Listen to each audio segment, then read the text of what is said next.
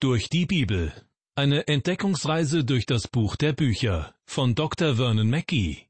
Ins Deutsche übertragen von Ricarda Kolditz und gesprochen von Kai-Uwe Wojczak. Herzlich willkommen. Ich freue mich, dass Sie sich wieder Zeit nehmen für unsere Sendereihe Durch die Bibel. In der letzten Sendung haben wir uns bereits mit dem Anfang von Kapitel 4 aus dem Buch des Propheten Daniel befasst.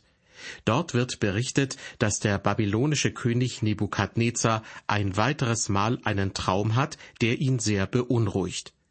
Abermals steht er vor einem Rätsel. Was soll dieser Traum bedeuten? Doch anders als bei seinem ersten Traum, in dem eine Statue aus verschiedenen Metallen im Mittelpunkt stand, weiß er diesmal sofort, wen er um Rat fragen kann. Daniel, der nach der Zerstörung Jerusalems als Gefangener nach Babylon verschleppt worden war und nun am Königshof diente. Um genau zu sein, Nebukadnezar hätte wissen müssen, dass Daniel auch diesen Traum deuten kann.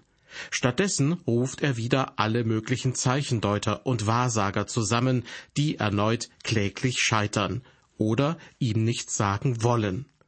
Doch dann ist sofort Daniel an der Reihe. Wie er den Traum Nebukadnezars deutet, das erfahren Sie gleich. Ein weiterer Traum hat den babylonischen König Nebukadnezar in Angst und Schrecken versetzt. Obwohl in seinem riesigen Reich zurzeit alles glatt läuft und er sich seines Lebens freuen kann, lässt ihn dieser Traum nicht mehr los. Denn er ist sich gewiss, dass es darin um das zukünftige Schicksal seines Reiches und um sein eigenes Schicksal geht. Nebukadnezar sah einen riesigen Baum, von dem sich alles ernährte. Doch dieser Baum wurde umgehauen. Doch lassen wir König Nebukadnezar selbst erzählen. Aus dem Danielbuch Kapitel 4 lese ich die Verse 7 bis 9. Dies sind aber die Gesichte, die ich gesehen habe auf meinem Bett. Siehe, es stand ein Baum in der Mitte der Erde, der war sehr hoch, und er wurde groß und mächtig, und seine Höhe reichte bis an den Himmel, und er war zu sehen bis ans Ende der ganzen Erde. Sein Laub war dicht und seine Frucht reichlich, und er gab Nahrung für alle. Alle Tiere des Feldes fanden Schatten unter ihm, und die Vögel des Himmels saßen auf seinen Ästen, und alles Fleisch nährte sich von ihm. Nebukadnezar träumt also von einem Baum, der so groß ist, dass er bis in den Himmel wächst. Man kann den Baum von überall her sehen, so groß ist er. Dieser Baum ist nicht nur groß, sondern auch schön und fruchtbar.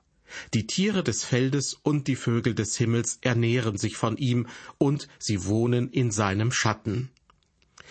Das Bild des Baumes kommt in der Bibel immer wieder vor und symbolisiert verschiedene Dinge. So kann ein Baum beispielsweise für einen Menschen stehen, wie wir in Psalm 1 lesen. Der ist wie ein Baum, gepflanzt an den Wasserbächen, der seine Frucht bringt zu seiner Zeit und seine Blätter verwelken nicht und was er macht, das gerät wohl. Ein Baum kann auch eine ganze Nation darstellen. Der aus einem kleinen Senfkorn gewachsene Baum in Matthäus 13, Vers 31 repräsentiert wiederum das Reich Gottes heute. Der Baum kann aber auch ein Sinnbild für menschlichen Hochmut sein. Der Mensch strebt zum Himmel und will die Stellung Gottes einnehmen. Hier in unserem Bibeltext aus dem Danielbuch repräsentiert der Baum den König Nebukadnezar und auch das babylonische Reich. Denn König und Reich sind untrennbar miteinander verbunden. Doch der Traum geht noch weiter. Hören Sie dazu die Verse 10 bis 13. Und ich sah ein Gesicht auf meinem Bett, und siehe, ein heiliger Wächter fuhr vom Himmel herab. Der rief laut und sprach, haut den Baum um und schlagt ihm die Äste weg, streift ihm das Laub ab und zerstreut seine Frucht, dass die Tiere, die unter ihm liegen, weglaufen und die Vögel von seinen Zweigen fliehen. Doch lasst den Stock mit seinen Wurzeln in der Erde bleiben. Er soll in eisernen und ehernen Ketten auf dem Felde im Grase und unter dem Tau des Himmels liegen und nass werden und soll ein Teil haben mit den Tieren am Gras auf der Erde und das menschliche Herz soll von ihm genommen und ein tierisches Herz ihm gegeben werden, und sieben Zeiten sollen über ihn hingehen. Soweit die Verse 10 bis 13. Während die Lutherbibel in Vers 10 von einem heiligen Wächter spricht, heißt es in der Elberfelder Übersetzung, ein Wächter und Heiliger stieg vom Himmel herab. Damit ist wohl ein Engel gemeint. Aber es handelt sich um einen Engel mit einer besonderen Aufgabe. Er soll die Menschen beobachten und darüber wachen, dass sie sich nicht an Gott vergehen. Dieser Wächter sieht alles, hört alles und erzählt alles. Wer meint, dass er selbst heimlich still und leise etwas tun könnte, was niemand bemerkt, der hat sich getäuscht. Dieser Gedanke findet sich zum Beispiel auch in Psalm 139 ab Vers 7. Dort lesen wir in einem Gebet, das an Gott gerichtet ist, Wohin soll ich gehen vor deinem Geist, und wohin soll ich fliehen vor deinem Angesicht? Führe ich gen Himmel, so bist du da. Bettete ich mich bei den Toten, siehe, so bist du auch da. Nähme ich Flügel der Morgenröte und bliebe am äußersten Meer, so würde auch dort deine Hand mich führen und deine Rechte mich halten. Spräche ich, Finsternis möge mich decken und Nacht statt Licht um mich sein, so wäre auch Finsternis nicht finster bei dir, und die Nacht leuchtete wie der Tag. Soweit dieser Abschnitt aus Psalm 139. Wir können vor Gott nicht ausreißen, egal wohin wir auch gehen. Für Christen ist dieser Gedanke tröstlich. Er zeigt aber, dass auch geheime Sünden zum Himmel schreien. Zurück zu unserem Bibeltext aus dem Danielbuch. In dem Traum von König Nebukadnezar taucht ein heiliger Wächter oder wie es in der Elberfelder Bibel heißt, ein Wächter und Heiliger auf. Er kommt vom Himmel und verkündet laut ein Gerichtswort. Der Baum, der bis an den Himmel reicht, soll umgehauen werden. Detailliert wird noch beschrieben, dass auch die Äste und das Laub abgestreift und die Früchte zerstreut werden. Deshalb fliehen die Tiere und die Vögel fliegen weg. Zurück bleibt nur ein Baumstumpf, einsam und isoliert. Doch mit diesem Bild wird nicht der Zerfall des babylonischen Reiches angekündigt, denn der Wächter verkündigt, dass der Wurzelstock in der Erde bleiben soll. Die Lutherbibel spricht von eisernen Ketten um den Baumstumpf. Es wird aber wohl eher ein Metallband um den Stumpf gelegt, das diesen schützt und bewahrt. Weiter heißt es in Vers 13, und das menschliche Herz soll von ihm genommen und ein tierisches Herz ihm gegeben werden. Nebukadnezar soll also wie ein Tier leben. Mit dem Begriff Herz ist das Denk- und Willenszentrum eines Menschen gemeint, also der Sitz der Persönlichkeit. Und eben diese menschliche Persönlichkeit soll Nebukadnezar, wie es in seinem Traum angekündigt wird, verlieren. Doch dieses Gericht, dieses Strafurteil ist zeitlich begrenzt. Der Wächter spricht von sieben Zeiten. Wie lang diese Zeiten sind, wissen wir nicht. Wir kommen nun zu Vers 14. Dies ist im Rat der Wächter beschlossen und ist Gebot der Heiligen, damit die Lebenden erkennen, dass der Höchste Gewalt hat über die Königreiche der Menschen und sie geben kann, wem er will, und einen Niedrigen darüber setzen. Gott hat das also im Kreis seiner Engel beschlossen, und es ist ein Gebot der Heiligen, Nebukadnezar zu antworten und den König aufzufordern, von seinem Hochmut umzukehren. Damit lernen wir drei Dinge von Nebukadnezars Traum. Erstens, die Lebenden sollen erkennen, dass der Höchste Gewalt hat über die Königreiche der Menschen. Gott ist der Herr der Geschichte, auch heute noch. So lesen wir etwa in Psalm 2 in den Versen 2 bis 6, Die Könige der Erde lehnen sich auf, und die Herren halten Rat miteinander wider den Herrn und seinen Gesalbten. Lasset uns zerreißen ihre Bande und von uns werfen ihre Stricke.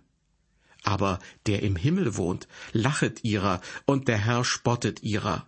Einst wird er mit ihnen reden in seinem Zorn, und mit seinem Grimm wird er sie schrecken. Ich aber habe meinen König eingesetzt auf meinem heiligen Berg Zion. Soweit dieses Zitat aus Psalm 2. Als zweites können wir von Nebukadnezars Traum lernen, dass Gott die Königreiche geben kann, wem er will.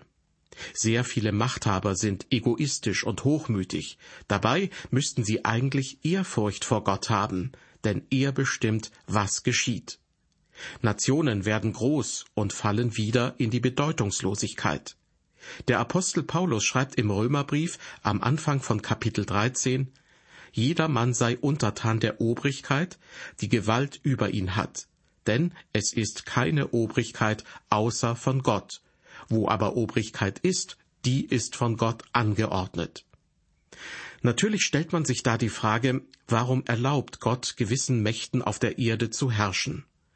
Diese Frage lässt sich nicht abschließend beantworten, denn Gott ist souverän. Er hat den Überblick und wir können ihm nicht unseren Willen aufzwingen. Ein drittes können wir von Nebukadnezars Traum lernen. In Vers 14 heißt es, Gott kann einen Niedrigen darüber setzen. Gott legt also fest, wer ein Königreich anführt. Wenn er in diesem Sinne einen einsetzt, der niedrig ist unter den Menschen, dann geht es hier nicht um einen Herrscher mit niederen Motiven, einen schlechten oder grausamen König. Es sind vielmehr die geistlich Armen, die sich ihrer Sünde bewusst sind und so wissen, dass sie Gott bedürfen. Diese Menschen wird Gott erhöhen und in sein ewiges Reich aufnehmen. In diesem Vers 14 sehe ich auch schon einen Hinweis auf Jesus, denn im neutestamentlichen Philipperbrief Kapitel 2 heißt es, er erniedrigte sich selbst und ward gehorsam bis zum Tode am Kreuz. Jesus erniedrigte sich. Er gehörte also zu den Niedrigen. Aber er wird eines Tages sein Reich für alle sichtbar aufrichten. Wir kommen nun in Kapitel 4 des Danielbuches zu Vers 15. Der babylonische König Nebukadnezar beendet den Bericht über seinen Traum und wendet sich an Daniel oder auf gut babylonisch an Belshazzar. Er spricht zu ihm, Solch einen Traum hab ich, König Nebukadnezar, gehabt. Du aber, Belshazzar, sage, was er bedeutet. Denn alle Weisen in meinem Königreich können mir nicht kundtun, was er bedeutet. Du aber kannst es, denn der Geist der heiligen Götter ist bei dir. Nebukadnezar vertraut Daniel, dass er ihm den Traum deuten kann. Er ist der Meinung, dass seine Weisen es nicht können. Dabei könnte es auch sein, dass sie nicht wollen. Vielleicht, weil sie Angst davor haben, wie der König reagiert, wenn sie ihm eine schlechte Nachricht überbringen müssen. Nebukadnezar wiederum erwähnt ein zweites Mal, dass er in Daniel den Geist der heiligen Götter am Wirken sieht.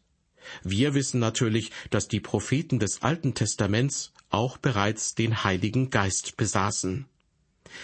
Die Reaktion Daniels erfahren wir nun aus Vers 16. Da entsetzte sich Daniel, der auch Belshazzar heißt, eine Zeit lang, und seine Gedanken beunruhigten ihn. Aber der König sprach, Belshazzar, lass dich durch den Traum und seine Deutung nicht beunruhigen. Belshazzar fing an und sprach, Ach, mein Herr, dass doch der Traum deinen Feinden und seine Deutung deinen Widersachern gelte. Daniel ist geschockt und er bringt zum Ausdruck, ich wünschte, die Botschaft aus diesem Traum würde nicht dir, sondern deinen ärgsten Feinden gelten. Wie kommt es zu dieser, ja, plötzlichen Liebe zu Nebukadnezar? Schließlich war dieser König ein Feind des Volkes Israel und dafür verantwortlich, dass Daniel und seine Freunde nach Babylonien verschleppt wurden. Wir sehen hier also Anzeichen von echter Feindesliebe, die nur Gott schenken kann. Daniels Gedanken beunruhigen ihn selbst. Er muss also sofort gewusst haben, was der Traum bedeutet. Vielleicht überlegt er auch, wie er dem König die schreckliche Botschaft beibringen kann. Nebukadnezar wiederum muss geahnt haben, dass der Traum etwas Unheilvolles bedeutet, denn er ermutigt Daniel, sich nicht zu beunruhigen sondern die vollständige Deutung mitzuteilen. Das erinnert mich irgendwie an das schwierige Problem, das unverhofft auftauchen kann, wenn ein Arzt einem Patienten eine schlimme Diagnose mitteilen muss. Soll er ihm wirklich sagen, dass er an einer tödlichen Krankheit leidet? Ich persönlich bin der Meinung, dass es für den Patienten besser ist, die Wahrheit zu erfahren. Nur so kann er sich auf den bevorstehenden Tod am besten vorbereiten. Auch Daniel erzählt dem König die volle Wahrheit, und wir werden später noch sehen, dass er auch eine Warnung an die Deutung anschließt. Höflich und respektvoll redet Daniel den König mit Mein Herr an. Das war ein üblicher Titel für alle Herren im Orient. Er benutzt jedoch nicht die ebenfalls übliche Formel Der König lebe ewig. Daniel äußert, wie eben schon gehört, zuerst den Wunsch, dass der Traum doch lieber den Feinden Nebukadnezars gelten möge. Das habe ich als ein Anzeichen echter Feindesliebe gegenüber Nebukadnezar gedeutet. Allerdings muss ich zugeben, dass der Wunsch, es möge lieber den Feinden Nebukadnezars schlecht ergehen, mit den Maßstäben des Neuen Testaments wohl kaum vereinbar ist. Was nun die Deutung des Traums betrifft, da muss ich Sie auf die nächste Folge unserer Sendereihe vertrösten. Wieder hatte Nebukadnezar einen Traum, und wieder ging es um ihn als Weltherrscher und um sein Reich. Diesmal hat er von einem großen Baum geträumt, in dessen Schatten Tiere des Feldes und Vögel wohnten. Der Baum ernährte sie alle und schenkte ihnen Zuflucht, und der Baum war so groß und stark, dass er bis an den Himmel reichte. Warum nur sollte dieser Baum gefällt werden? Und was würden die Folgen sein? Auf diese Fragen werde ich beim nächsten Mal eingehen, also in der nächsten Ausgabe der Sendereihe durch die Bibel. Bis dahin, auf Wiederhören und ein herzliches Gott befohlen.